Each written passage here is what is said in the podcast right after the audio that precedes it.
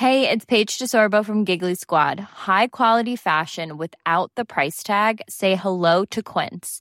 I'm snagging high-end essentials like cozy cashmere sweaters, sleek leather jackets, fine jewelry, and so much more. With Quince being 50 to 80% less than similar brands. And they partner with factories that prioritize safe, ethical, and responsible manufacturing. I love that. Luxury quality within reach. Go to quince.com slash style to get free shipping and 365 day returns on your next order. Quince.com slash style. Ich denke, der Herr Scholz und ganz viele andere Politiker, aber leider auch Kollegen, wie der Spiegeltitel zeigt, sollten ernsthaft mal hinterfragen, dieses Bild. Börse und Aktien sind Zocker, Egoisten und ja, nutzen die Gesellschaft auf und sind ganz böse. Eigentlich gibt es doch nichts Demokratischeres wie eine Aktie. Ich kann auf der Hauptversammlung mitreden. Ich kann Mehrheiten organisieren und einen Chef feuern.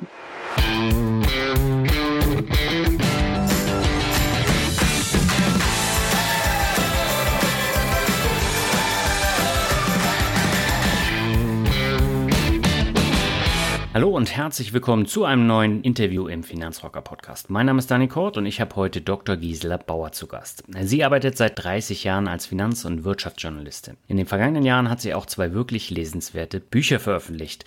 Letztes Jahr habe ich ihr Buch Warren Buffett, der Jahrhundertkapitalist gelesen und das ist in meinen Augen bisher das interessanteste Buch über Buffett, was ich bisher gelesen habe. Das liegt vor allem daran, dass Frau Bauer den äh, Lebenslauf von Warren Buffett sehr gut in den historischen Kontext der jeweiligen Zeiten und äh, seiner Karriere eingebettet hat. Und im Februar dieses Jahres kam mit Wirtschaftsnachrichten endlich verstehen das zweite Buch von Gisela Bauer raus und darin erläutert sie anhand von ausgewählten Zeitungsschlagzeilen, welche Zusammenhänge in Politik, Wirtschaft und den Finanzmärkten dahinter stecken. Auch das Buch ist richtig gut und abwechslungsreich geworden und in meinem Newsletter Mai stellte ich Wirtschaftsnachrichten endlich verstehen ausführlich vor und verloste auch einige Exemplare von dem Buch. Und die Resonanz auf den Newsletter, die war riesig und das Interesse an dem Buch war auch sehr groß. Und so gab es also einige Gründe für ein ausführliches Interview mit Frau Bauer im Finanzrocker Podcast. Und herausgekommen ist ein abwechslungsreiches und unterhaltsames Gespräch über Warren Buffett, verständliche Wirtschaftszusammenhänge, allgemeine Geldanlage und noch einiges mehr. Und falls du meinen Newsletter auch abonnieren möchtest, dann geh einfach auf finanzrocker.net slash backstagepass. Der kommt einmal im Monat raus und hat exklusive Inhalte und Verlosungen, die ich sonst nirgendwo veröffentliche.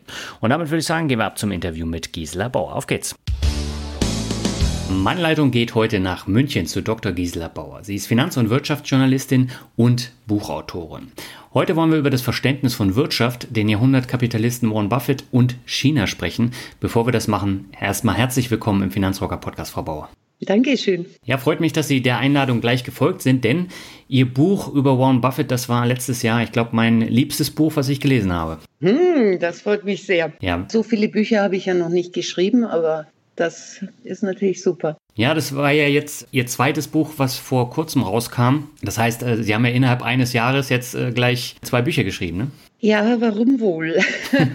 ich da war irgendwas, fällt mir gerade nicht mehr ein. Nein, ich habe normalerweise relativ gut volle Auftragsbücher für irgendwelche Print- oder Fernsehsachen und Bücher geschrieben. Und zwar nicht nur die, sondern ich habe mit meinen Kollegen von Finanzjournalisten, ich bin mit einem paar Kollegen zusammen in so einer kleinen Firma haben wir für Stiftung Warentest auch noch einige Ratgeber geschrieben nebenher. Mhm. Also ich habe mir die Finger wund geschrieben und ja, das war mein Corona-Jahr. Ja, aber das heißt, Sie hatten ein sehr kreatives Corona-Jahr, das kann man so sagen, ne? Ja, wenn Bücherschreiben kreativer ist als was anderes, dann schon. Aber das ist eigentlich mein, mein Leben, dass ich halt ähm, Geschichten erzähle und in dem Fall halt als Buch. Hm. Mich hat äh, das gewundert, als ich mir Ihren Lebenslauf angeguckt habe. Sie haben Ihre Karriere ja gar nicht als Journalistin gestartet, sondern als Analystin in einer Bank. Mhm. Warum haben Sie denn auf die Karriere in diesem Bereich verzichtet?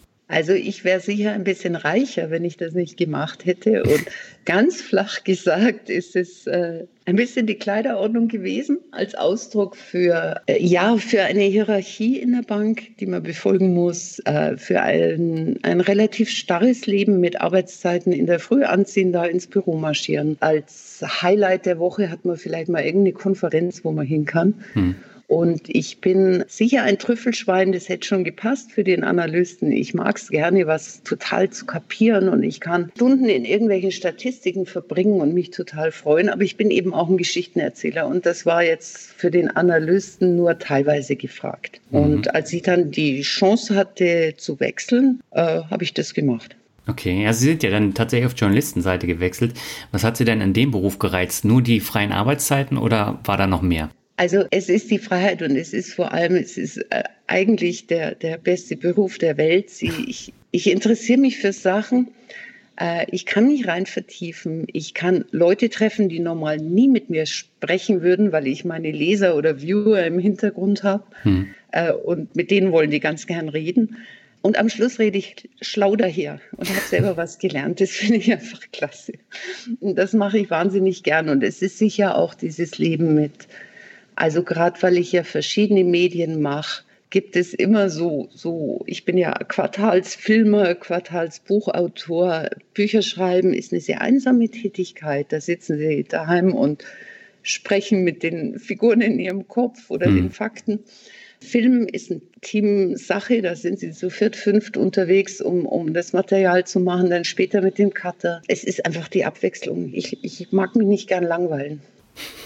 Ja, das kann ich absolut äh, verstehen. Aber ist es heutzutage denn nicht wichtig, dass man sich im Journalismus auch so breit aufstellt, damit man dann genügend Aufträge bekommt? Ach, es gibt, glaube ich, wie immer, wie an der Börse, verschiedene Wege zum Erfolg. Sie ja. können, ich kenne ein paar Kollegen, die sind einfach dermaßen gut und belesen inzwischen in einigen engen Bereichen, was weiß ich, die, die Wertpapierbesteuerung oder so. Da brauchen sie ein halbes Leben, um das wirklich, wirklich drauf zu haben. Ja. Und die machen das nur für Print und sind trotzdem sehr gut beschäftigt.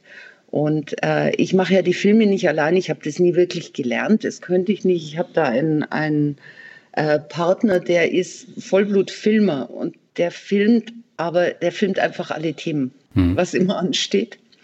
Und der filmt aber nur. Ich glaube, es gibt verschiedene Wege. Es ist halt meiner und ich bin eigentlich ganz happy. Nur, dass ich jetzt gerade mal kein weiteres Buch mehr schreiben will, aber noch eins angenommen habe. Okay. Ja, da können wir gleich nochmal drüber sprechen. Mich würde jetzt aber tatsächlich nochmal interessieren, ähm, die Digitalisierung, die hat ja den Journalismus komplett äh, geändert. Ähm, mhm. Würden Sie sich denn heute nochmal so entscheiden für den Journalismus oder würden Sie jetzt tatsächlich einen anderen Beruf wählen? Also ich, ich habe ja jetzt irgendwie meine Nischen gefunden und ich bin im Alter, wenn ich noch, was weiß ich, 15, 20 Jahre durchkomme, hm. dann ist es gut für mich gelaufen. Ich würde mein, meine Tochter nicht reinschicken, wahrscheinlich. Hm.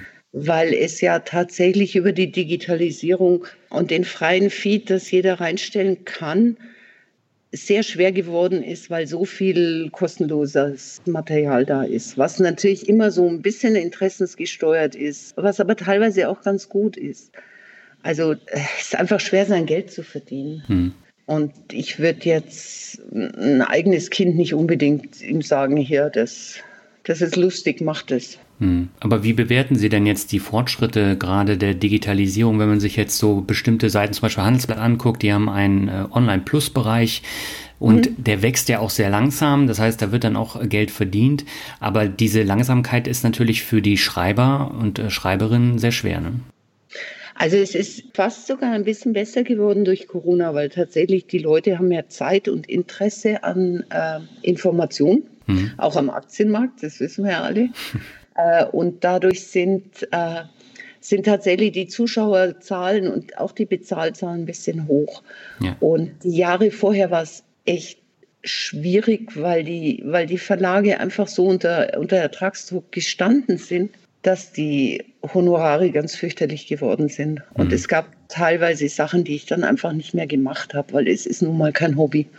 Also ich muss irgendwie ein bisschen davon leben können. Ja. Das ist jetzt so, dass sich ganz viele einfach was anderes gesucht haben. Und inzwischen habe ich das Gefühl, es ist ein bisschen besser. Jetzt mhm. kriegt man wieder ganz gute Aufträge. Wir sind sozusagen ein Stück weit gesund geschrumpft und der Markt hat sich zumindest stabilisiert in, in Corona-Zeiten. Hm.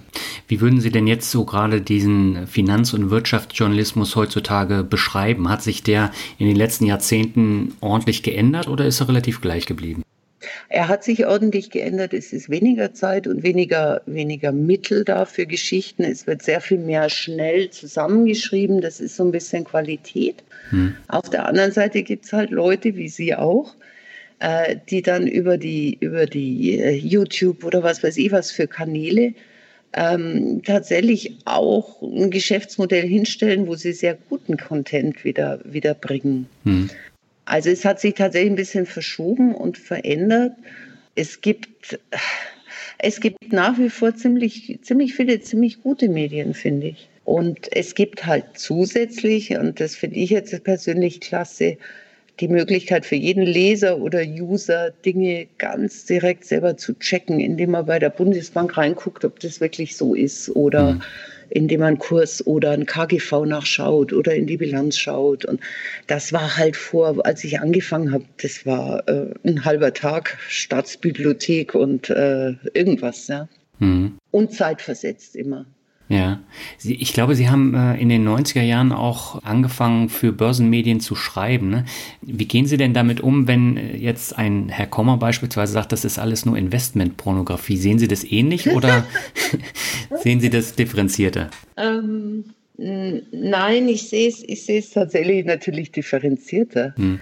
Also natürlich gibt es eine Art zu schreiben, wo einige Medien sich auch darauf konzentriert haben. Das ist so eine Art, äh, ja, die, die jüngste Sau durchs Dorf treiben und ja. alles ist immer toll. Und es ist von der Argumentation einseitig in dem Sinne, dass es einfach nur toll ist. Also es werden keine, keine Bedenken oder Gegenargumente geäußert, aber das sind spezielle Medien und die gab es schon immer. Mhm. Die gibt es in der Politik, die gibt es in der Wirtschaft.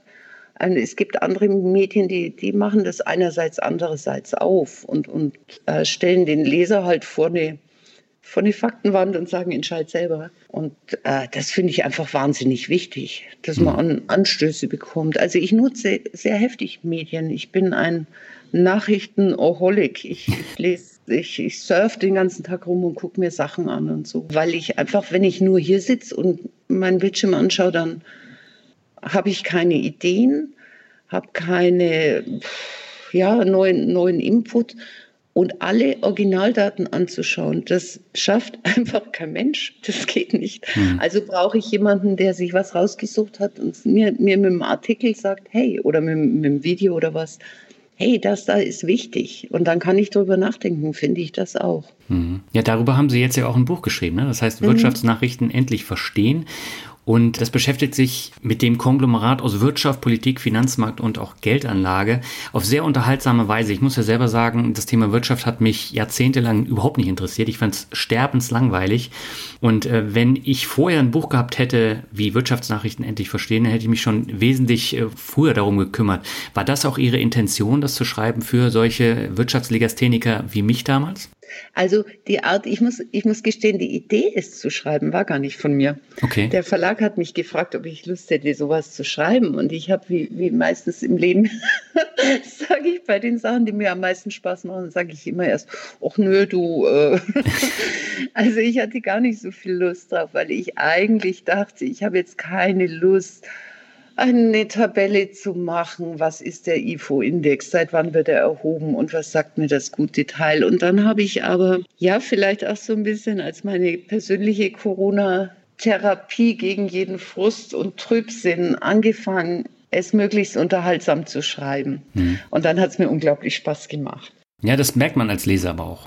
Ja, ja, also das war das war wirklich, ich musste manchmal, also es ist sehr eitel, aber ich musste manchmal selber lachen, wenn mir was eingefallen ist. Ein bisschen habe ich dieses Thema Wirtschaftsbildung immer im Gepäck. Und jetzt werde ich mal ein bisschen weiblich und sage vor allem für Frauen, okay. weil ich einfach nicht verstehe in Deutschland, dass Wirtschaft so bäh ist und so, ja, fast schon amoralisch sich dafür zu interessieren und dass Leute mit Selbstbewusstsein und Stolz sagen, davon verstehe ich nichts. Das ist genau wie Politik, ähm, Wirtschaft, Gesellschaft. Das sind so Sachen, wenn wir hier eine Demokratie spielen, dann müsste eigentlich jeder so ein bisschen mitreden können. Und äh, das hat mich insofern dann irgendwann, als ich in meiner schnellen Denkart kapiert habe, dass ich genau sowas aus diesem Buch machen kann, Da hat es angefangen, Spaß zu machen. Eben wirklich Wirtschaftsbildung. Hm. Jetzt haben Sie aber da so einen typischen Männerteil eingebaut, nämlich das äh, Angeberwissen für die Party. Ich, ich glaube kaum, dass Frauen sich darüber unterhalten würden, oder? Erwischt. Unterschätzen Sie uns nicht. Frauen würden es nicht als Angeber wissen. Äh, ich, ich weiß es nicht, vielleicht sind wir auch zu sehr im Klischee verhaftet. Ich habe einfach gedacht, es gibt so ein paar Sachen, die eigentlich man weglassen könnte und man mhm. würde trotzdem alles verstehen und habe einfach irgendein Format gesucht, wie man das so ein bisschen äh, sarkastisch darstellen kann. Und mhm. das war dann meine Lösung. Angeberwissen. Ich habe nicht an Männer gedacht. Oder habe ich? Weiß ich gar nicht. Okay, ich musste nur gerade schmunzeln, weil Sie gesagt haben, Sie haben es in erster Linie äh, auch für Frauen geschrieben. Mhm. Und Männer sind ja eher so die Leute, die sich dann mit ihrem Wissen in den Vordergrund stellen. Naja, vielleicht verstehen Frauen dann in diesem Teil eher, dass das gar nicht ernst gemeint ist. Ich finde nicht, sie sollten das machen, weil ich weiß nicht, wie groß der Freundeskreis dann am Vierteljahr noch ist, ja. wenn man das durchzieht. Ja, wie sind Sie denn da vorgegangen? Jetzt ist es ja ein unheimlich großes Themengebiet. Also Geldanlage ist ja ein Teil drin, Finanzmarkt, der ist auch sehr komplex, Politik, Wirtschaft. Haben Sie da eine Strichliste geführt, was Sie da alles drin haben möchten oder wie sind Sie vorgegangen beim Schreiben? Naja, ich habe, und das ist ja üblich mit dem Verlag, wenn man ein Auftragsbuch schreibt, dann überlegt man sich eine Gliederung, weil der ja so ungefähr wissen will, was man da macht. Hm. Äh, und da waren im Prinzip die Überkapitel drin, also Geldpolitik, Wirtschaftspolitik. Und dann habe ich losgeschrieben. Und das sind jetzt Themen, also ich meine, das ist der Vorteil, eine ältere Frau zu sein. Themen, die ich seit 30 Jahren mache. Also da muss ich jetzt nicht mehr groß Lehrbücher rausziehen und gucken, was gibt es denn im Bereich Finanzpolitik oder Geldpolitik zu erzählen. Mhm. Äh, das habe ich jetzt einfach drin nach all den Jahren. Und ich habe dann eins gemacht, weil ich wollte wirklich, dass es nicht kompliziert ist. Ich habe zwei Freundinnen gebeten, einen Erstleser zu machen. Mhm. Und das hat mir natürlich auch geholfen, weil wenn Sie sowas 30 Jahre lang machen, dann gleiten Sie doch manchmal in den Mindestreserven, Sprech mit quantitativ Easing und, und was weiß ich ab in, in, die, in die Sprache oder setzen was voraus. Ja. Und das war toll. Wobei, was ganz lustig ist, also ich kriege ganz gutes Feedback. Ich kriege auch Leute, für die ich es eigentlich geschrieben habe, die es mögen. Ja, aber witzigerweise, richtig begeistert sind viele, die eigentlich schon relativ lang an der Börse sind und das so mhm. benutzen als Wellnesskur fürs Börsenwissen oder so. Ich weiß es nicht, die das durchlesen und sagen, ha, das oder jenes habe ich gar nicht mehr dran gedacht seit zehn Jahren. Ja. Und es hilft mir jetzt echt, dass ich das mal wieder gelesen habe. Also es ist anscheinend für Menschen, die schon länger an der Börse unterwegs sind oder in, den, in der Wirtschaftspolitik auch ganz gut zu lesen. Hm. Ich habe das Buch angefangen und war relativ schnell dann auch drin, weil sie es sehr lebendig äh, beschreiben. Also wie Sie eingangs schon gesagt haben, Sie möchten Geschichten erzählen. Das gelingt Ihnen auch sehr, sehr gut, selbst mit so wirklich endlos trockenen Themen. Aber ich habe mir immer wieder die Frage gestellt, warum ist es denn für mich als Otto Normalverbraucher wichtig, mich mit Wirtschaftsnachrichten und der Wirtschaft allgemein zu beschäftigen? Ja, weil es tatsächlich dass das halbe Leben ist. Also ihre persönliche Lebenssituation hängt einfach auch von ihrer persönlichen Wirtschaftslage, aber auch von der, von der Wirtschaftslage in unserem Land ab, genau mhm. wie von der Politik. Und Sie, Sie beackern jetzt sehr lange Börse und, und Anleger. Äh, wir wissen beide, das ist in Deutschland so ein bisschen ein trauriges Thema über Jahrzehnte gewesen. Ja. Äh, wir wissen auch beide, dass die Deutschen im Vergleich im internationalen fast kein Vermögen haben. Das wird was ausmachen, wenn man mal in Ruhestand geht. Hm. Äh, das macht insgesamt was aus. Und ich kann einfach nicht verstehen, dass jedes Thema wichtig sein soll, aber dieses ist ja, irgendwie so ein bisschen bäh. Und äh, ich, ich fände es einfach gut, wenn wir so eine, so eine Tradition entwickeln können. Das ist halt auch ein Thema. Da mhm. muss man auch was wissen. Und auch wenn ich eine Wahlentscheidung treffe, dann langt es vielleicht nicht, wenn ich nur sage, ich gucke, wie die, wie die Umweltpolitik einer Partei ist oder die Gesellschaftspolitik oder so. Äh, oder auch nur die Steuerpolitik, das ist das, was am ehesten jemand weiß, werden die Steuern erhöht oder nicht, sondern ich gucke auch, was der wirtschaftlich mit unserem Land vorhat. Hm. Finde ich wichtig. Hm.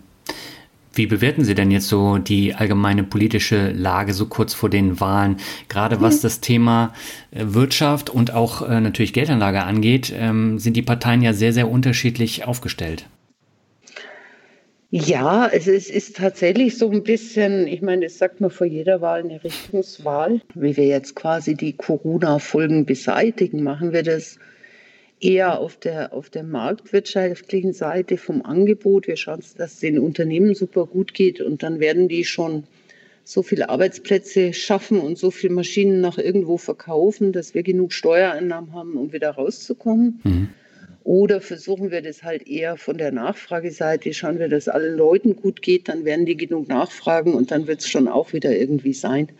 Wie schnell wollen wir die Schulden zurückzahlen? Das sind tatsächlich die Fragen, mit denen wir uns beschäftigen müssen. Ich denke, dass es, wenn es gut läuft, mal wieder eine Mischung ist, weil weder nur das eine noch nur das andere. Äh, es hat halt beide Methoden heftige Nachteile. Hm. Und, und man muss es irgendwie verbinden. Und nachdem das politisch auf irgendeine Koalition rauslaufen muss, kann man hoffen, dass die sich irgendwie ganz, äh, ganz gut aufstellt. Hm. Ja, also ich bin der Meinung, das müsste jetzt eine Koalition sein, die die Vorteile äh, so ein bisschen bestärkt und die Nachteile so ein bisschen äh, einschränkt. Ähm, weil wenn wir uns jetzt mal anschauen, so wichtig das Thema Klimapolitik ist, ein weiteres extrem wichtiges äh, Thema ist natürlich auch das Thema Rente. Und äh, irgendwie habe ich so das Gefühl, dass äh, fast alle Parteien sich damit gar nicht beschäftigen, weil es einfach so ein riesengroßes Fass ohne Boden ist. Und jetzt hat die FDP den Vorschlag gemacht mit der Aktienrente. Wie sehen Sie denn äh, sowas? Sowas für die Zukunft? Also das ist eigentlich ein Muss. Sie müssen neben der beitragsfinanzierten eine kapitalgedeckte Rente irgendwie hinstellen. Man hat es mit Riester versucht und mhm. richtig tief ins ja, Töpfchen gelangt. Das äh, war einfach wieder dieses, dieses deutsche, aber Kapitalgarantie müssen wir haben und das muss eine Versicherung machen und zertifiziert sein. Und dadurch haben sie so hohe Kosten hinten dran gehängt, dass es einfach nicht mehr läuft. Ich habe jetzt gerade gestern äh, den, den Spiegeltitel gelesen. Ich weiß nicht, ob Sie den gesehen haben. Ich habe nur den Titel gesehen, aber nicht den Artikel. Da geht es um die neue Lust der Deutschen an der Börse. Hm. Und da geht es um die neue Lust am Risiko und kann das gut gehen. Und da ist genau dieser Unterton drin, der die Politik auch abhält, da tatsächlich mal aktiv zu werden. Hm. Also Sie müssen jetzt Friedrich Merz zum Beispiel nicht wirklich mögen. Tut nicht jeder, ja. Aber der hat sich ja sehr eingesetzt für Aktiensparen und so ein Zeug. Der wurde ja regelmäßig geschlachtet ja. dafür, ja. Das ist, ähm, ja, das ist einfach, wie es bei uns läuft. Und insofern habe ich da nicht so viel Hoffnung. Was Sie recht haben, es ist eine Zeitbombe, genau wie der Klimawandel mhm. über Jahrzehnte eine war. Es wird sich erst darum gekümmert, wenn die Zündschnur nur noch 20 Millimeter hat oder so. Ja. Also das dürfte in 20 Jahren sein. Mhm. Und für alle Anleger wäre es halt wichtig, das mitzukriegen. Wir sind wieder bei Wirtschaftsnachrichten und die Zusammenhänge verstehen und zu reagieren. Ja. Und eben persönlich dann was zu machen. Es gibt ja wunderbare Möglichkeiten. Mhm. Ja, wir haben ja das Problem, dass wir einen Finanzminister haben, der, wenn wir beim Thema Friedrich Merz bleiben, ihn ja auch als Lobbyisten sieht. Er hat ja bei BlackRock gearbeitet und für ihn sind ja alle Anleger, die irgendwas wollen und weniger Steuern zahlen wollen, alles Lobbyisten. Mhm. Das Problem ist natürlich, hat er in dem Fall sogar ein bisschen recht. Ja. es, ist, es ist einfach so, wenn ich im, im Aufsichtsrat von einer Firma bin, die ja das Produkt A verkauft und mhm. ich sage als Politiker A ist gut, dann habe ich vielleicht recht, aber es ist irgendwie halt ein bisschen doof. Hm. Nein, ich, ich, ich, denke, der Herr, Herr Scholz und ganz viele andere Politiker, aber leider auch Kollegen, wie der Spiegeltitel zeigt, hm. ja, sollten ernsthaft mal hinterfragen, dieses Bild. Börse und Aktien sind Zocker, Egoisten und ja, nutzen die Gesellschaft auf und sind ganz böse. Eigentlich gibt es doch nichts Demokratischeres wie eine wie eine Aktie. Ich kann auf der Hauptversammlung mitreden. Ich kann Mehrheiten organisieren und einen Chef feuern. Also mir, mir ist dieses, dieses Vorteil einfach ein Rätsel. Mhm. Aber vielleicht sollten Sie Herrn Scholz mal Ihr Buch schicken. Ja, das sollte ich wahrscheinlich und würde dann gar keine Reaktion kriegen, wetten. Ja, das Problem ist ja, wenn wir einen Finanzminister haben, der sein Geld, wie er immer wieder betont, auch auf dem Girokonto parkt, ähm, dann können wir natürlich nicht erwarten, dass er Werbung äh, für langfristiges äh, Geldanlegen macht. Ja, und das Problem ist, er ist nicht alleine, es hm. ist die ganze Gesellschaft. Ich habe irgendwann mal die die Heute-Show im ZDF geschaut, Oliver Welke, und da ging es auch irgendwie um Aktien und da kam auch so ein Spruch, das ist doch wirklich nicht unser Problem, dass wir jetzt Aktien kaufen. Und also diese, diese Grundeinstellung, Börse ist bäh, mhm. die ist so verwurzelt und ich weiß nicht, wo anfangen. Also in meiner Hilflosigkeit habe ich halt ein Buch geschrieben. Weil, ja, ja, ähm, na, das Problem ist ja, also wenn jetzt zum Beispiel ein Medium äh, wie Bild jetzt immer wieder Aktienwerbung macht und äh, dann auch immer wieder auf GameStop oder jetzt äh, letzte Woche oder mhm. ähm, ja, ich glaube letzte Woche war es mit AMC, mit der Kinokette, die dann wieder da hochgepusht wird. Mhm. Ähm, das ist dann natürlich Zockerkram, aber auch da muss man differenzieren und das tun viele Medien eben nicht. Überhaupt nicht, mhm. nein. Und, und dieser Spruch, Aktien sind riskant, Punkt. Ja und die, die Klammer nicht aufmachen und sagen, es sei denn, ich diversifiziere breit und halte über fünf bis zehn Jahre, Klammer zu, weil wenn Sie die, die, die Zahlen angucken vom, vom Aktieninstitut oder was über die Renditen, nach zehn Jahren sind Sie eigentlich auf der sicheren Seite. Hm. Da steht in der Vergangenheit immer ein Plus vor der Rendite, immer. Ja. Und das ist ganz, ganz, ganz, ganz oft so viel höher als, als Zinsanlagen. Aber nein, die, die Klammer wird weggelassen. Aktien sind riskant, Punkt. Ja, aber Zinsen gibt es ja gar nicht mehr. Ja, inzwischen, inzwischen nicht mehr, nein. Ja, reale Negativzinsen. Ja, und, und genau so ein Punkt, das ist natürlich auch etwas, was Sie in Ihrem Buch erklären. Wo kommt das eigentlich her? Welche Methoden werden angewandt? Und da gehen Sie auch im Buch drauf ein. Und das ist eben auch wichtig, äh, um, um das Ganze zu verstehen, wo es herkommt, dass man sich damit auch auseinandersetzt. Also ich finde schon, ja. Hm. Ich habe einen Begriff, der kam jetzt auch in den letzten Monaten immer wieder vor, über den ich gerne mit Ihnen sprechen würde. Das ist das Bruttoinlandsprodukt, mhm. BIP. Den Begriff hört man immer wieder, aber viele können damit gar nichts anfangen. Was steckt denn da genau dahinter? Also ist sozusagen die Mutter aller Kennzahlen für, für jeden Volkswirt. Das mhm. BIP ist im Prinzip eine Riesenliste, wo aufgeschrieben wird, was wurde erwirtschaftet in einem Land. Es wird aufgeschrieben, jener Döner, der verkauft wird, jede Busfahrt, die bezahlt wird, jede Dienstleistung, äh, jedes Produkt, alles, was produziert wurde, wird zusammengezogen. Das heißt, es ist sowas wie die, wie die Leistungsschau der Volkswirtschaft. Mhm. Jetzt interessiert das BIP einfach für die Frage, wie geht es denn einem Land wirtschaftlich, ist es die ultimative Antwort. Und es interessiert natürlich einerseits zum Beispiel so Kennzahlen wie pro Kopf, wie viel wird denn da erwirtschaftet. Damit kann man herausfinden, im Vergleich, ist ein Land reich oder arm, mhm. ist es leistungsstark oder nicht. Es interessiert aber vor allem die Veränderung. Also ist das Land gewachsen, haben die mehr geschafft oder haben die weniger geschafft als im letzten Quartal, im letzten Jahr. Das ist ähm, gerade, wenn man so ein bisschen international unterwegs ist und mal guckt, was weiß ich, ich habe Geld, ich suche einen ETF der regionalen Art und ich möchte mal gucken, wo läuft es denn gut, dann schaue ich aufs BIP als erstes. Also eine Zahl muss man dazu sagen, macht nie eine richtige Botschaft, aber das ist einfach wichtig, um mal so ein Grundgefühl zu kriegen. Problem am BIP ist, ist, ist elend langsam. Es wird vierteljährlich erhoben. Das heißt, ich kriege irgendwann mal Bescheid, wie es dem Land so gegangen ist vor ein paar Monaten, ja. was mir an einer Börse, die immer versucht, so weit nach vorne zu schauen, wie es irgend geht, halt nur bedingt hilft. Ja, und welchen Einfluss hat das dann auch konkret auf die Börsen? Das kommt jetzt wieder aufs Land an. Normalerweise ist es natürlich, Börseaktien sind Unternehmensanteile. Die werden steigen, wenn es dem Unternehmen gut geht. Wenn ich in einer Wirtschaft sitze, mit einer Kneipe in einer Region sitze, wo die Geschäfte gut laufen, ja. um, um mich herum, ja, dann werde ich mehr Kunden haben, die vielleicht noch ein extra Bier bestellen oder mal das teurere Gericht, als wenn ich in einer Region bin, wo gerade ein großer Betrieb zugemacht hat. Mhm. Und genau das sagt mir das BIP. Wie ist die Grundstimmung?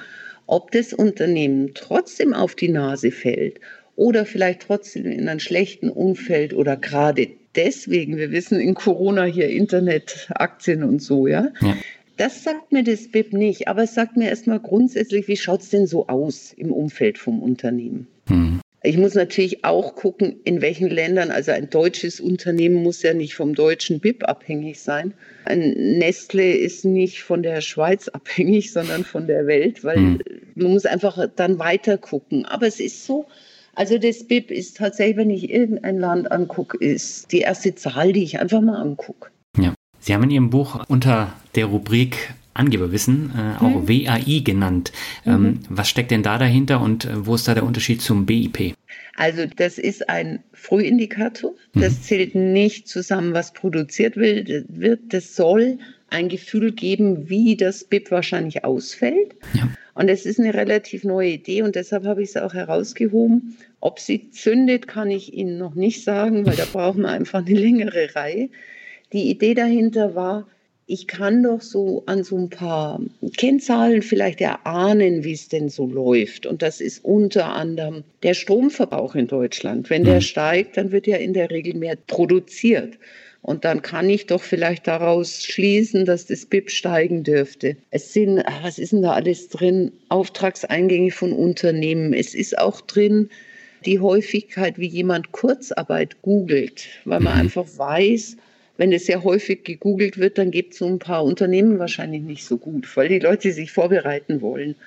Solche Kennzahlen werden, solche, solche Zahlen werden zusammengefasst und es wird ein Indikator daraus gemacht und der geht dann eben hoch oder runter. Und die Idee dahinter war, ich weiß vor dem BIP, wie es dem Land geht.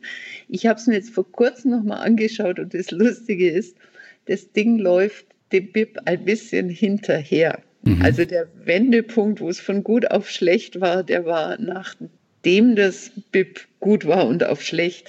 Und damit ist es sinnlos. Die werden nachbessern, die werden rumprobieren. Ähm, ich gucke es mir ab und zu an. Ich würde mich niemals darauf verlassen. Aber ich würde mich sowieso auf keine einzelne Zahl verlassen wollen. Wenn das BIP jetzt wirtschaftlich so eine wirklich wichtige Rolle spielt, warum sind dann die ganzen großen Indizes wie der All Country World Index oder der MSCI mhm. World nicht BIP gewichtet? Ja, das ist einer der größten Kritikpunkte, die auch meine Kollegen von Finanzjournalisten und ich an dem ganzen ETF-Konzept haben. Mhm. Ich kaufe mir einen MSCI World und kaufe damit 60 Prozent USA. Ja. Und das ist einfach definitiv zu viel, wenn ich an die Wirtschaftsleistung denke. Der Hintergrund ist sehr pragmatisch. Äh, in den USA sind einfach ein sehr viel höherer Prozentteil der Unternehmen und damit der Wirtschaft an der Börse. Wenn ich jetzt ähm, massiv Geld investieren will, bin ich angewiesen auf liquide Märkte, auf große Auswahl die habe ich halt in den USA und die habe ich halt nicht so sehr in Deutschland, weil in Deutschland ist das Familienunternehmen. Ein großer Teil unserer Wirtschaft ist einfach der berühmte Mittelständler hm. und der ist halt nicht an der Börse und den kann ich halt nicht kaufen.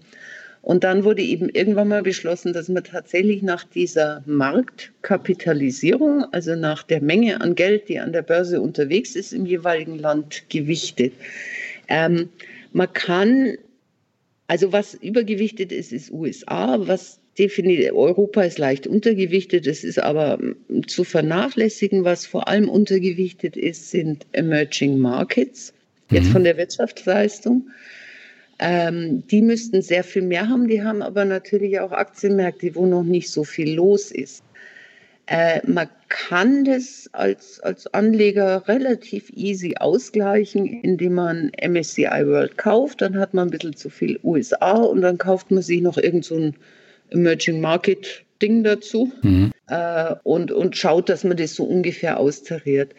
Äh, das Lustige ist, in der Performance macht es über die letzte Zeit gar nicht so viel aus. Also man kann auch sagen, man lässt, weil bisher ist es, egal wie viel Emerging Markets sie drin hatten, über die Zeit immer wieder schneiden sich die Linien von den Industrieländern und den Emerging Markets. Die Emerging Markets schwanken mehr. Mhm. Also da kann man eher was holen, wenn man sagt, ich bin auch mal bereit umzuschichten und verkaufe, weil es gerade ganz gut ausschaut. Mhm.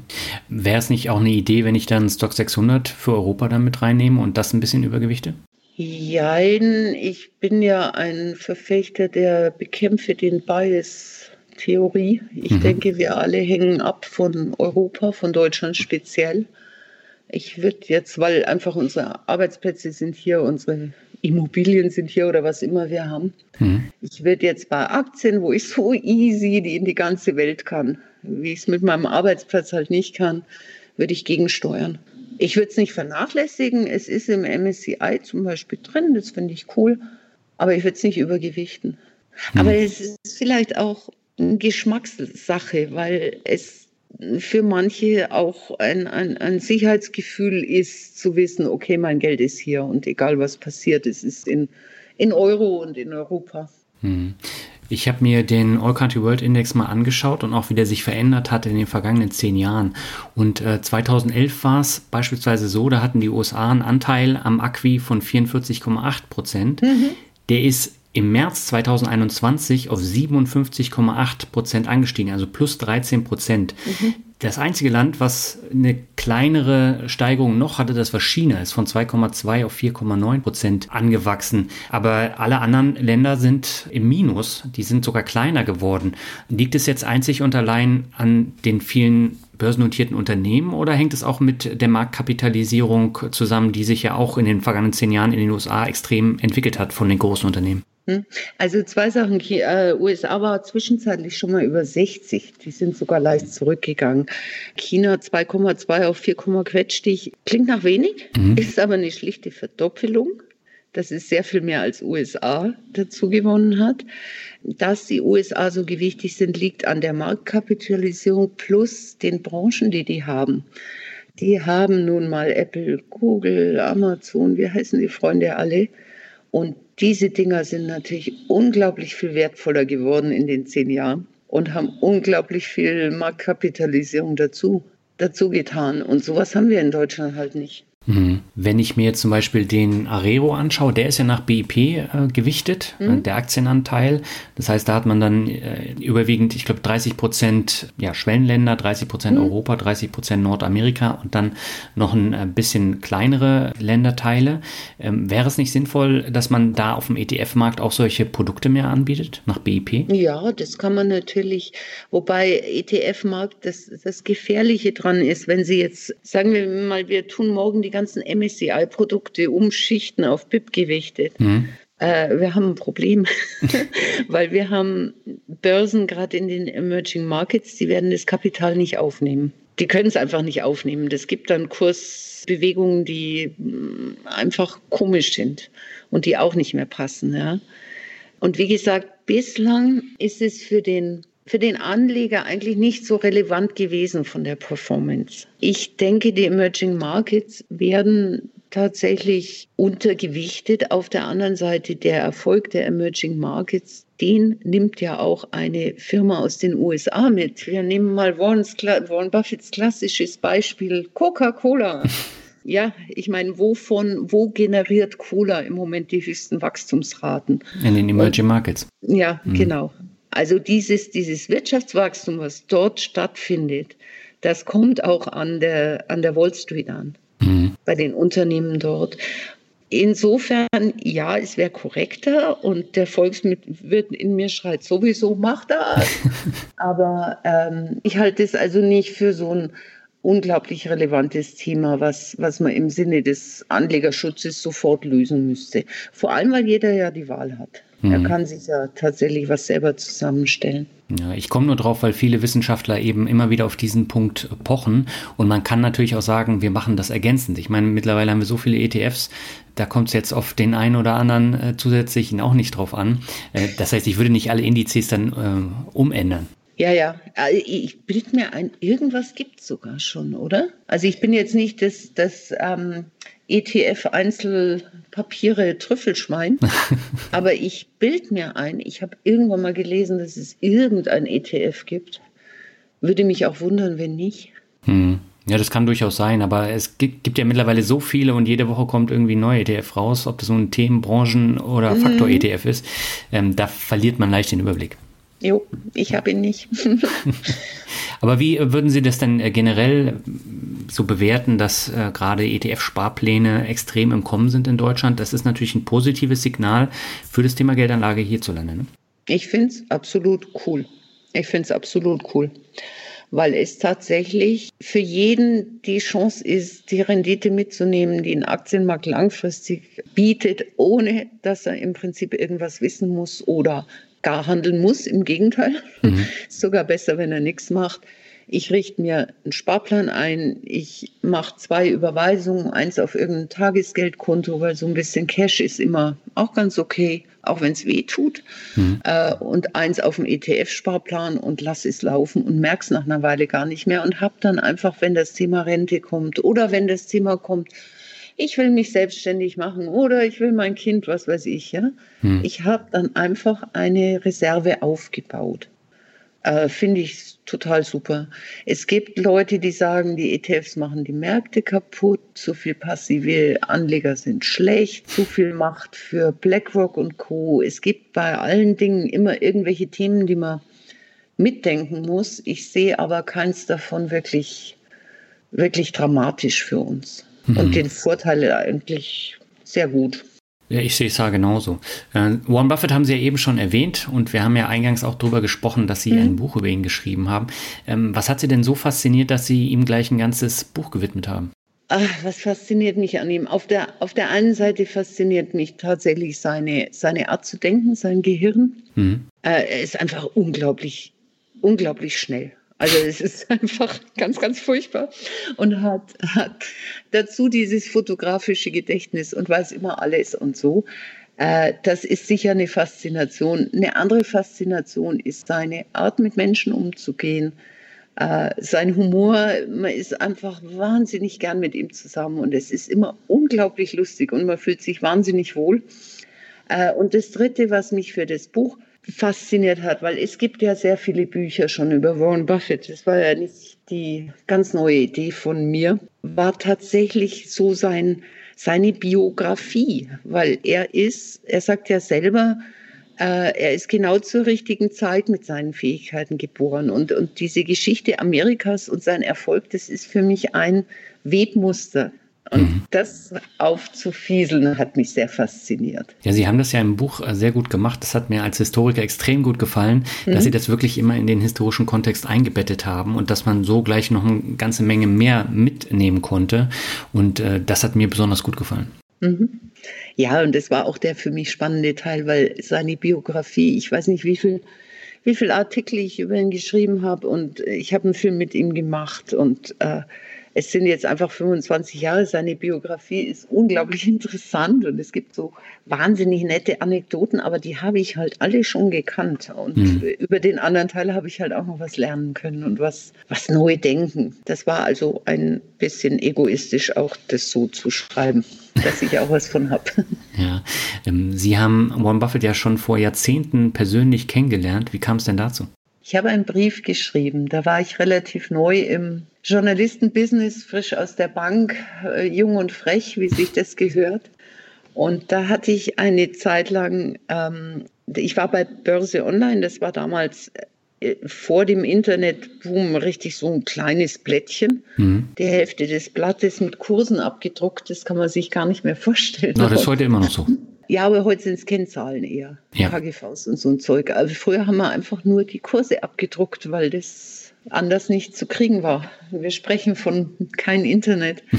Nein, und ich habe halt damals Briefe geschrieben an, ich habe mir überlegt, wenn ich schon Journalismus mag, wen mag ich mal treffen, wen mag ich kennenlernen, was mag ich wissen und habe dann Briefe geschrieben an verschiedene Leute, unter anderem eben an Warren Buffett. Mhm. Und äh, der ist ziemlich lang geworden. Und ich habe, das war der beginnende Internetboom damals. Ich habe mir tatsächlich damals schon Gedanken gemacht um Anlegerbildung und Aktionärskultur und habe ihm halt geschrieben, wie das in Deutschland so läuft und dass es nicht so ganz gesund ist. Und wir hatten damals relativ viel mit Graumarkt gemacht. Da habe ich ihm drüber geschrieben in Deutschland und habe eigentlich, habe dann gefragt, ob er, ob er irgendwie mal ein Interview gibt. Und dann hat er einfach geantwortet und hat gesagt, ich soll halt kommen.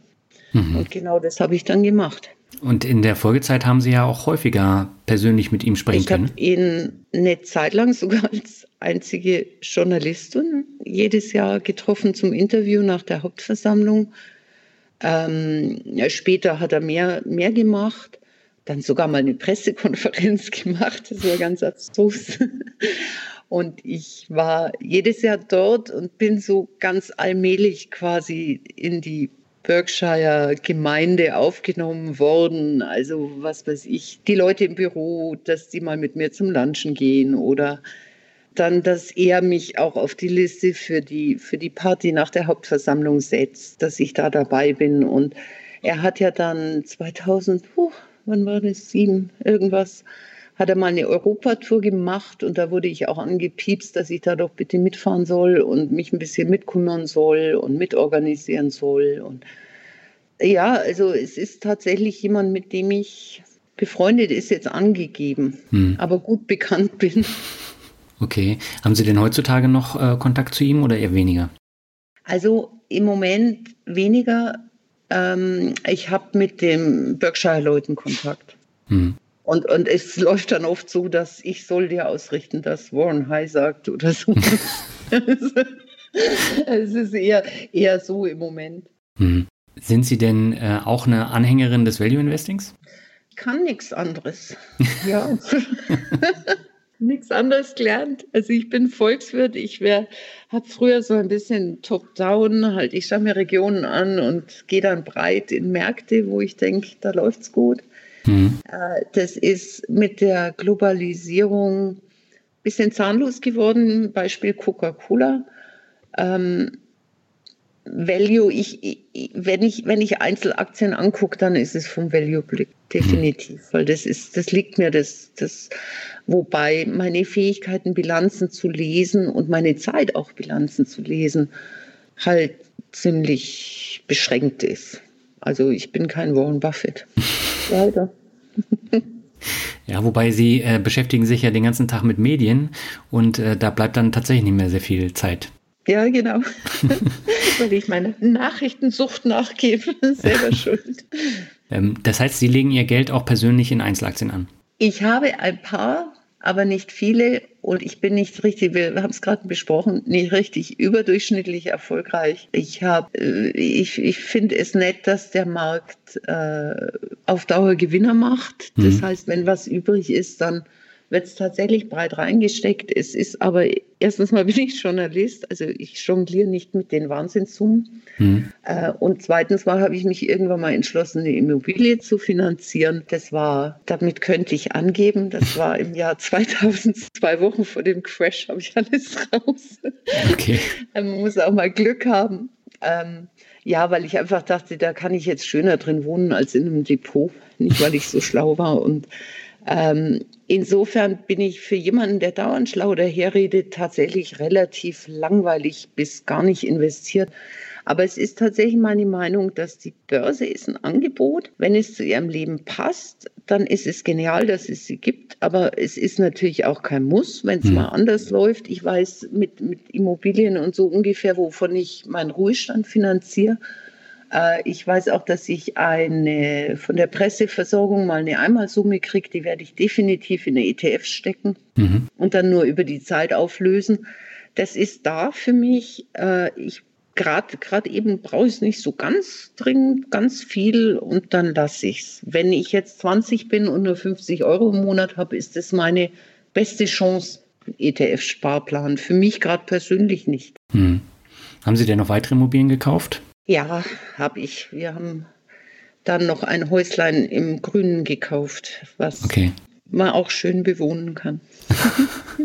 das heißt, ähm, das ist dann aber eher eine Lifestyle-Entscheidung. Eine Mischung. Okay. Also als Freiberufler brauche ich eine Altersversorgung, die ähm, über das Presseversorgungswerk und die Künstlersozialkasse hinausgeht. Das ist nämlich sehr bitter. Mhm. Und tatsächlich wird eine der Immobilien später über Miete einen Teil meiner Rente darstellen. Ganz klar. Okay. Sie haben 2018 einen preisgekrönten Film gemeinsam mit Ralf Gladitz zum Thema China kauft den Mittelstand gemacht. Das ist ein mhm. sehr spannendes Thema. Wo liegen denn da konkrete Gefahren an diesem weggekauften Know-how? Am weggekauften Know-how. also das ist einfach, äh, natürlich lebt der Industriestandort Deutschland, wie jeder andere auch, von ich habe das schönere Produkt als du. Mhm. Es ist ein Konkurrenz-Weltmarkt und Know-how ist immer mehr das Argument, äh, dass sie einfach irgendwas entwickeln, was tatsächlich eine Verbesserung ist und was tatsächlich nachgefragt wird.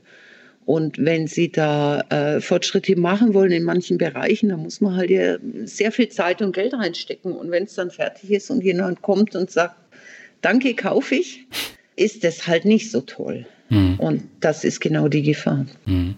Mir ist der KUKA eingefallen, der Roboterhersteller. Der mhm. ist ja, ich glaube, 2018 äh, verkauft worden. Genau, der ist auch in dem Film natürlich drin, weil der Film ist von 18. Das ist der Klassiker gewesen, es war politisch auch der Wachrüttler, mhm. äh, dass das tatsächlich so läuft. Und es ist eigentlich so ein Aspekt von dem gesamten chinesischen strategischen Plan, die Welt zu erobern, wenn man es mal so vollkommen überspitzt, Star Wars-mäßig ausdrücken will.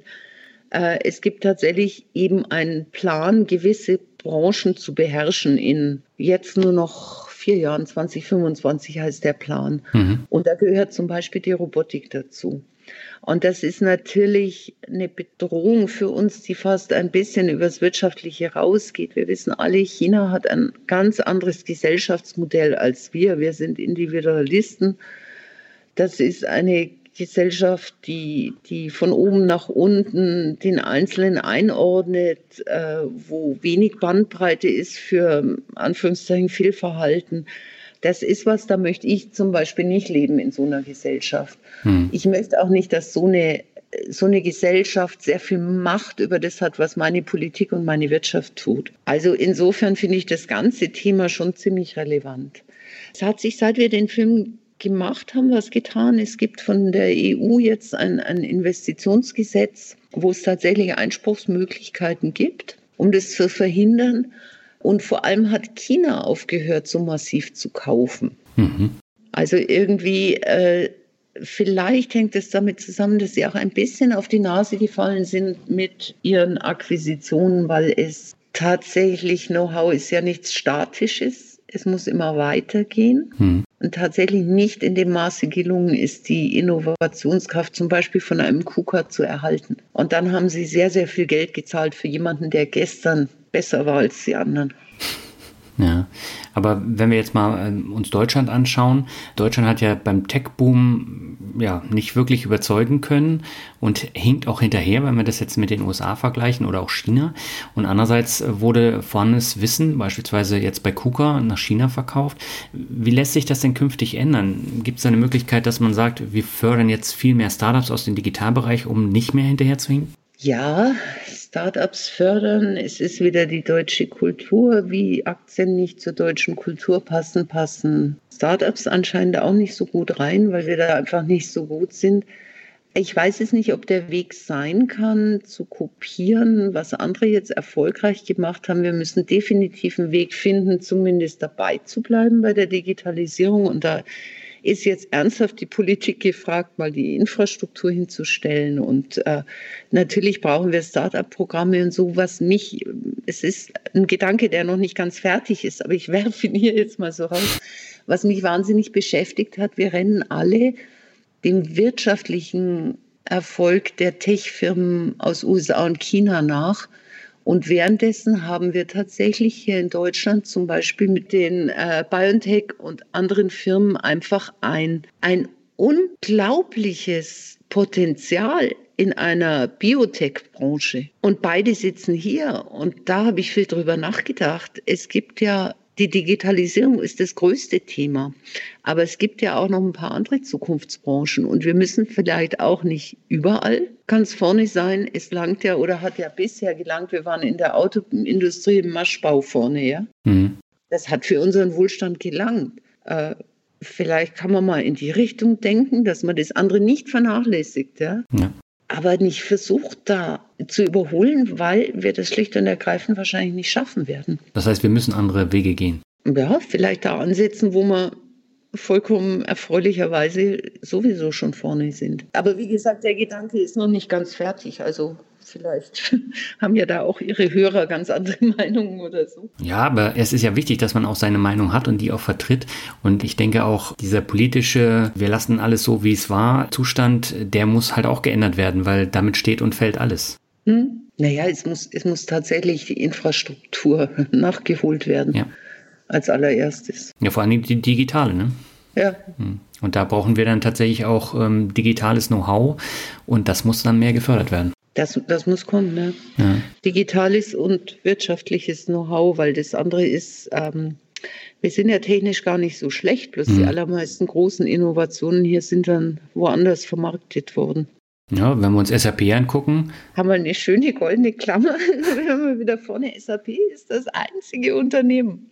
Das einzige Unternehmen, was in den letzten, ich weiß nicht wie viele Jahrzehnten tatsächlich eine Welt, Weltmarkt, also neu gegründet eine Weltmarktstellung erwischt hat. Wenn wir jetzt mal Wirecard als nicht gültig markieren. Ja. Das wird gerne angeführt das ist super, dass es das gibt, aber nur eins finde ich halt so ein bisschen wenig. Mhm.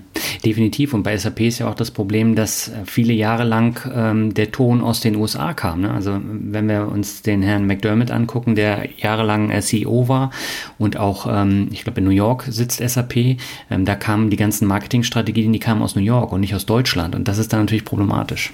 Mhm. Da habe ich mich jetzt nicht so tief reingewühlt, aber das ist tatsächlich dann ein Problem, ja. Mhm.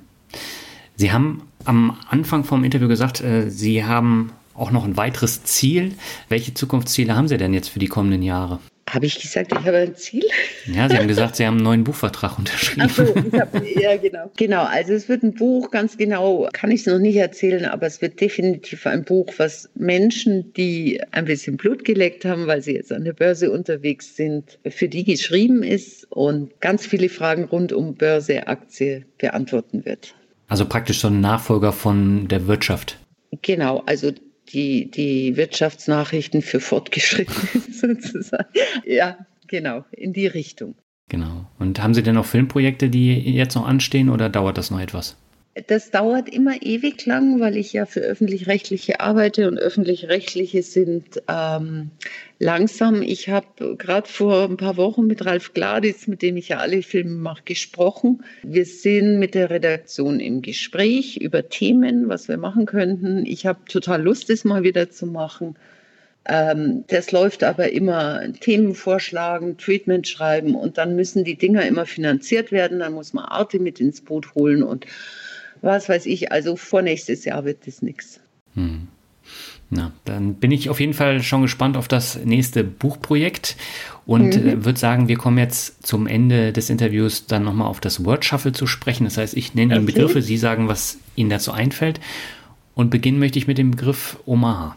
Na, ich würde so gern wieder hinfahren. ich vermisse es sehr. Nee, Omaha ist für mich einfach ein Ort, wo ich mich willkommen fühle, wo ich wahnsinnig viele Freunde inzwischen habe, äh, wo Hauptversammlungen sind, wo ich wahnsinnig viele Leute treffe. Ich würde einfach gern hin. Mhm. Es gibt da ja auch einen deutschen Trupp von Journalisten und Anlegern, die da jedes Jahr hinfährt, ne? Ja, es gab bis vor ein paar Jahren sogar zwei. Jetzt ist es einer. Ähm, von denen kenne ich auch inzwischen viele und das für die ist Omaha, glaube ich, dasselbe. Die treffen sich auch immer gegenseitig. Okay, dann kommen wir zum nächsten Begriff, das ist Kapitalismus. Gleichzeitig eine ganz böse und eine wunderbare Sache.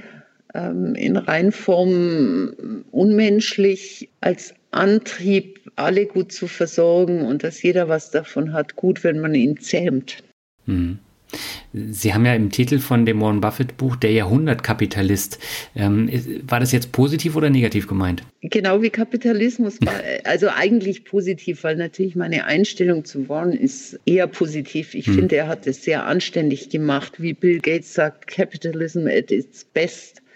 Ähm, aber er ist ja tatsächlich ein Kapitalist. Er ist ja über diese Branche reich geworden. Ja, dann kommen wir zum nächsten Begriff, das ist Podcast.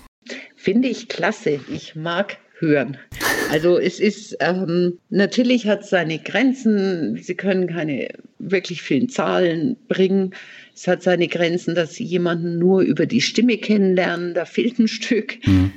Aber es ist einfach klasse. Ich habe dauernd irgendwas im Ohr, wenn ich äh, Auto fahre oder koche oder äh, Sport mache. Es geht einfach nebenher und das macht Welten auf. Mhm. Der nächste Begriff ist USA. Äh, Hassliebe. Das ist das Land außerhalb von Deutschland, was ich am besten kenne. Ich war schon als Kind sehr oft dort. Mhm. Äh, ich, es gibt ein paar Regionen, also Omaha ist eine, auch eine in Florida, wo ich mich wirklich zu Hause fühle. Mhm.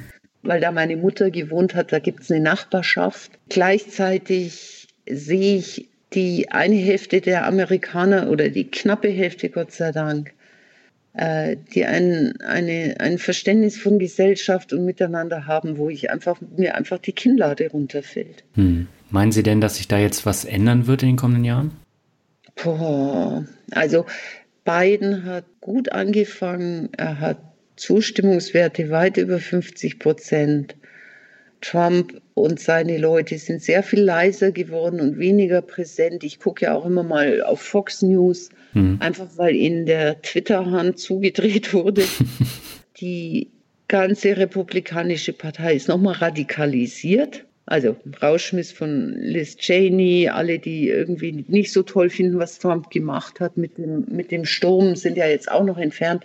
Aber damit dürften sie keine Mehrheit mehr kriegen, nur sie sind einfach da und ich weiß nicht, wie sie zurückkommen hm. würden in einen Konsens. Ja. Also es sind, was weiß ich, noch 30, 35 Prozent der Amerikaner, die tatsächlich Trump gern wieder in Amt ziehen würden und äh, wieder auf die American First und unkooperativ und sonst was umschwenken würden. Aber na, ich fürchte, die bleiben noch eine Weile. Ja, das äh, befürchte ich auch, aber vielleicht wird der Anteil ja sukzessive kleiner. Das ist die einzige Hoffnung. Hm. Und wie gesagt, dass, dass Biden es geschafft hat, so ein paar wenigstens von den gemäßigten nach den Umfragewerten wieder rüber zu, zu holen. Dass auch ein paar, die sagen, sie sind Republikaner, sagen, er macht einen guten Job. Hm. Äh, das finde ich ein ganz gutes Zeichen. Ja. Dann kommen wir zum nächsten Begriff, das ist mein Standardbegriff, nämlich Rockmusik. Rockmusik, cool. Ich bin eine ältere Frau. Was erwarten Sie? Na, in den 70er Jahren gab es auch tolle Rockmusik. Ja, das war unsere Musik. Das ist ähm, die ersten Konzerte und so. Mag ich. Hm. Aber heutzutage eher weniger. Ach, ich höre immer mal wieder Radio und wenn was kommt, dann freue ich mich schon auch. Okay. Dann kommen wir zum vorletzten Begriff, das ist finanzielle Freiheit am Ende des Monats zwei Cent übrig haben und nicht wirklich groß sich eingeschränkt haben. Das ist finanzielle Freiheit. Hm. Warren Buffett ist, glaube ich, mit 26 in, in Rente gegangen, oder? Das erste Mal, ja. Und dann hat er weitergemacht. Aber das war jetzt tatsächlich kein Ansporn für Sie, ähm, in Richtung finanzielle Freiheit zu gehen. Sie haben ja schon gesagt, als äh, Journalistin ist das eh schwierig. Ja, aber ich habe es halbwegs hingekriegt. Also ich fühle mich schon, ich, ich fühle mich schon gut.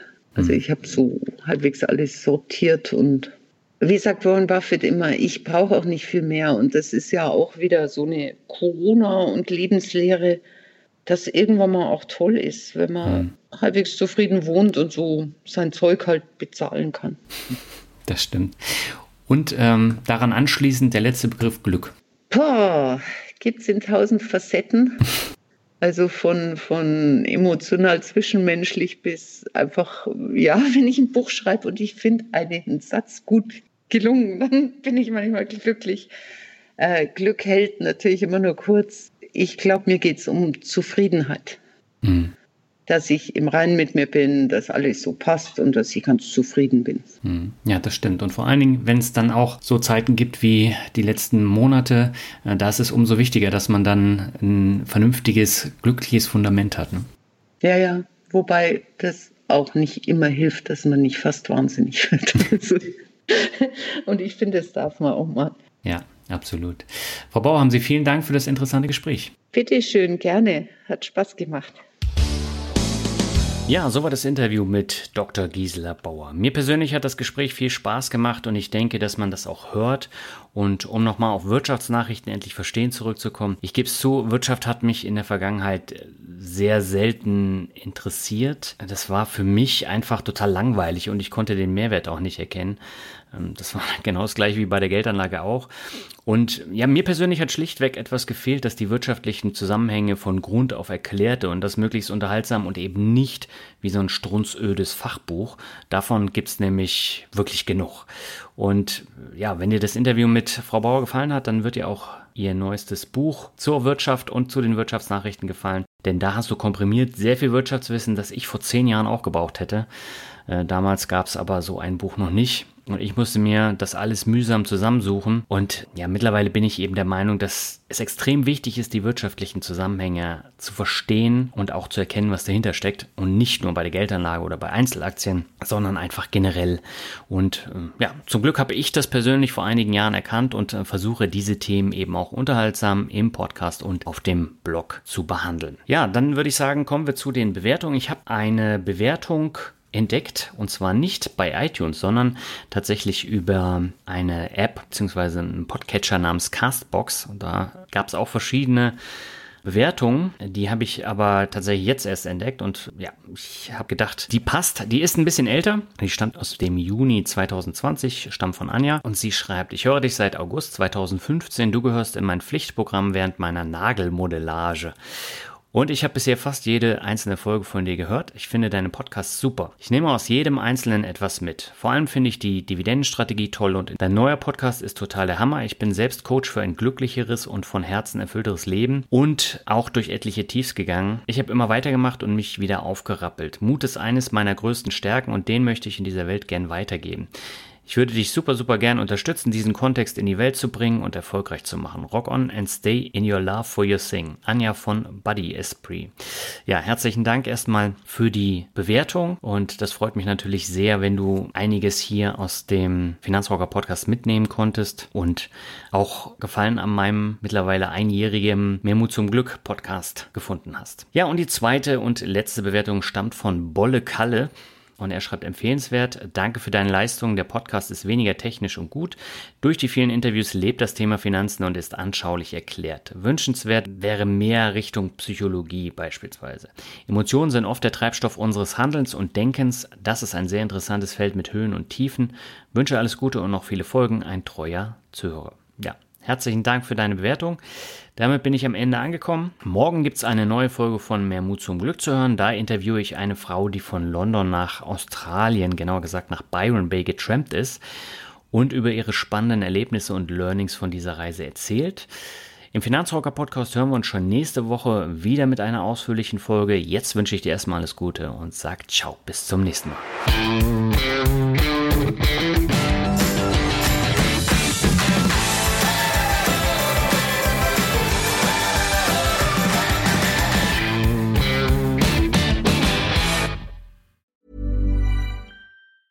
Hey, it's Paige DeSorbo from Giggly Squad. High quality fashion without the price tag. Say hello to Quince.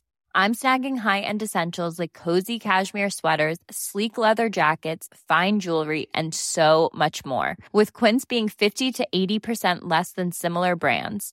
And they partner with factories that prioritize safe, ethical, and responsible manufacturing. I love that. Luxury quality within reach. Go to quince.com slash style to get free shipping and 365 day returns on your next order. Quince.com slash style.